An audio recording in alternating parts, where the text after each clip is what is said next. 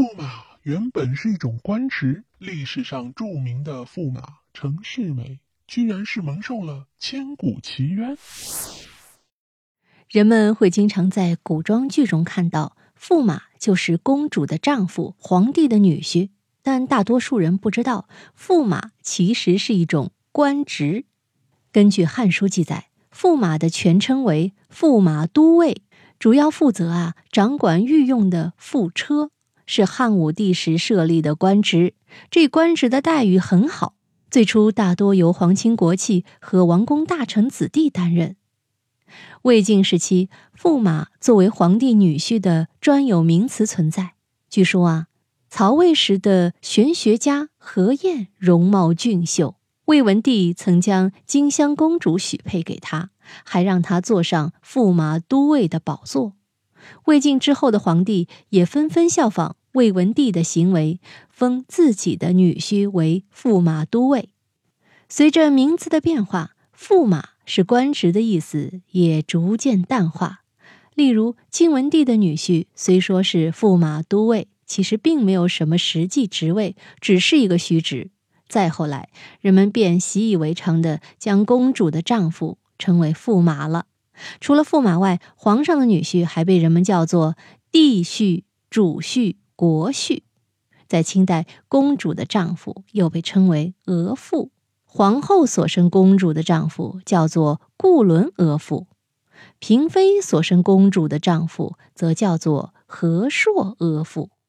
那说完这驸马的含义呀，我们再来说说这个历史上有一位非常著名的驸马啊，叫做陈世美。说到陈世美，人们都会想到一些不好的词儿，譬如负心汉、抛妻弃子、嫌贫爱富、心狠手辣、忘恩负义等等。可见他的负心汉形象已经深入人心了。不过近些年来啊，却有人坚持要为他平反，这是为什么呢？难道程世美真的被人们冤枉了吗？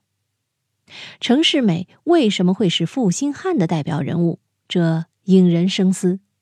秦腔名戏《铡美案》曾言：秦香莲三十二岁，状告当朝驸马郎，欺君王，瞒皇上。悔婚男儿招东床，杀妻灭子，良心丧，将状纸压在爷的大堂上。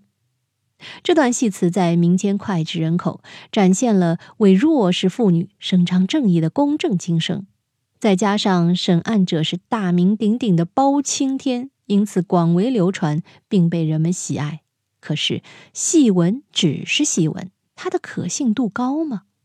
在戏中，陈世美说自己是湖广均州人士。据考察，清代均州陈世美这个人呐，的确存在。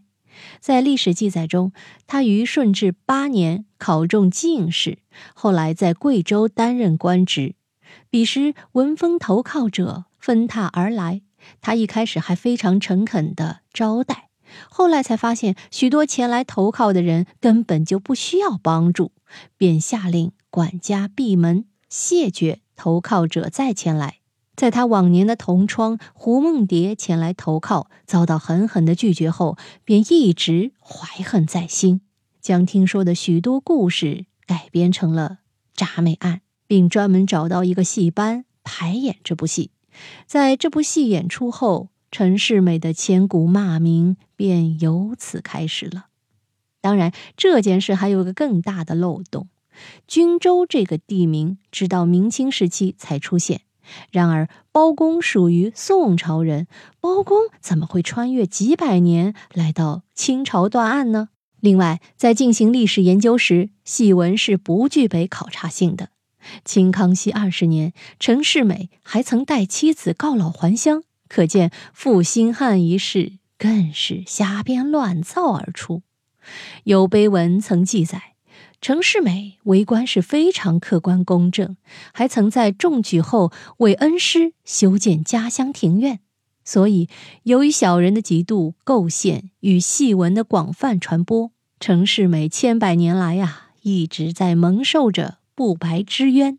所谓的历史，其实啊未必是正史，很可能是野史啊。密室里的故事，探寻时光深处的传奇。下期咱继续揭秘。